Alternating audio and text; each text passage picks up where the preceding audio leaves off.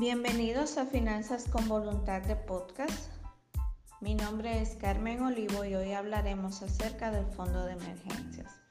Vamos a definir un poquito qué es fondo y qué es emergencia. El fondo lo podemos relacionar con una reserva.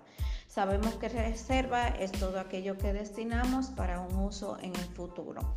Emergencia es aquella situación, aquel imprevisto que se nos presenta, que requiere una atención especial y prácticamente de forma inmediata, una solución lo antes posible. ¿Cuáles son las bases para crear el fondo de emergencia? La práctica actual nos dice que debemos destinar eh, un valor que nos cubra entre 3 y 6 meses de lo que son nuestros gastos fijos no negociables. Carmen, ¿y cuáles son los gastos fijos no negociables? Bueno, son aquellos gastos de supervivencia que nosotros no podemos postergar. Alimentación, salud, eh, combustibles, si trabajamos en la calle, el tema de, la renta básica y cualquier otra, eh, otro tema como escolaridad y ese tipo de cosas que obviamente nosotros no podemos dejar de cubrir mes tras mes. La base para el fondo de emergencia surge de, de, la previsión de que nosotros podamos tener esa reserva en caso de que nos surja un imprevisto como la pérdida de un empleo, que podamos seguir nuestra vida más o menos eh, igual que cuando lo teníamos, en lo que conseguimos una nueva eh, forma de ingresos y ya tenemos cubierto ese periodo, por lo menos nos brinda tranquilidad.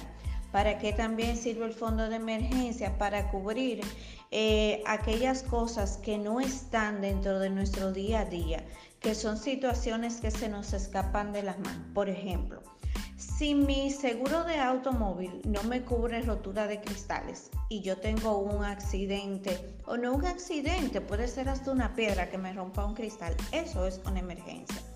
Una emergencia podría ser el diagnóstico de algún tipo de enfermedad eh, que no esté cubierto por mi seguro de salud. Eso también es una emergencia. ¿Cuáles no son emergencias? Bueno, no es emergencia eh, comprar un celular último modelo, no es una emergencia salir de compras con las amigas, no es una emergencia en el caso mío que tengo muchas ganas ir corriendo a darme un tinte. Entonces las emergencias surgen dependiendo de a quién le toque, porque lo que es una emergencia para mí no necesariamente es una emergencia para ti. Entonces con esas bases me preguntan muchas veces, Carmen, ¿y cómo yo puedo hacer ese ahorro? ¿Dónde lo puedo tener? Bueno, lo recomendable es que nosotros nuestro fondo de emergencia lo manejemos en una cuenta que no tengamos un acceso tan inmediato a ella. Me refiero a que no tenga una tarjeta de débito enlazada, incluso hasta que se nos penalice por los retiros, vamos a ponerlo así para que nos cueste utilizarla en caso de algo que no sea obviamente una emergencia. Otra herramienta de ahorro que podríamos utilizar es un fondo de inversión. Actualmente toda la banca nacional está manejándose a través de las administradoras de fondos de inversión con, productos perdón, bien interesantes que nos ofrecen un rendimiento mayor que en una cuenta de ahorro tradicional. Esa información tú la puedes conseguir en tu banco y te sirve obviamente para que aparte del ahorro que te pueda generar un interés eh, adicional. El fondo de emergencias, a veces muchas personas dicen, no, pero que yo no puedo, que mira, te voy a decir algo, el fondo de emergencias es algo que no se debería negociar, porque yo tengo un criterio y siempre he dicho que cuando la emergencia está cubierta, deja de ser una emergencia. Recuerda que hay situaciones que nos llegan en el día a día eh, que puede llegar eh, a la casa como un ladrón. Imagínate que eh, un ladrón o una situación entra a tu casa, toma una silla, se sienta, se acomoda y si tú no tienes una respuesta rápida, ¿qué pasa? Se va a quedar contigo. Entonces debemos visualizar esas situaciones que se escapan de nuestras manos, asimismo como un asalto a mano armada que debemos de lo antes posible. Eso no es negociable. Yo siempre también he definido el fondo de emergencia como aquel salvavidas eh, que nos va a llevar a la orilla a salvo en caso de que el barco se nos hunda.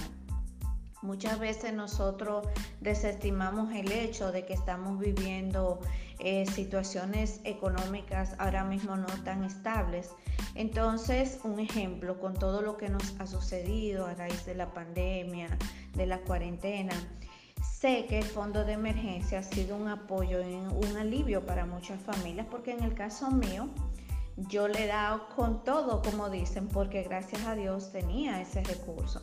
Entonces, algo que no deberíamos dudar es una prioridad eh, donde nosotros podemos establecer en nuestro presupuesto un monto destinado para él hasta completarlo. Algunos especialistas dicen que el fondo de emergencia ideal es de mil dólares o 50 mil pesos. Particularmente yo entiendo que no deberíamos guiarnos por un monto de otra persona. El monto ideal es aquel que cubra mis, eh, mis situaciones personales por el periodo del que hablamos al iniciar, de tres a seis meses. Si yo pierdo un trabajo, por lo menos yo voy a tener la garantía de que voy a tener ese tiempo cubierto, no voy a actuar bajo la, la depresión y situación de estrés y de, precariedad porque obviamente tengo un backco ahí. Entonces puedo ser más juicioso a la hora de recibir o eh, aplicar para un puesto de trabajo X. Eh, por el día de hoy, esas son las informaciones. Espero que les eh, sean útiles y nos vemos la próxima semana con otro interesante tema. Feliz día.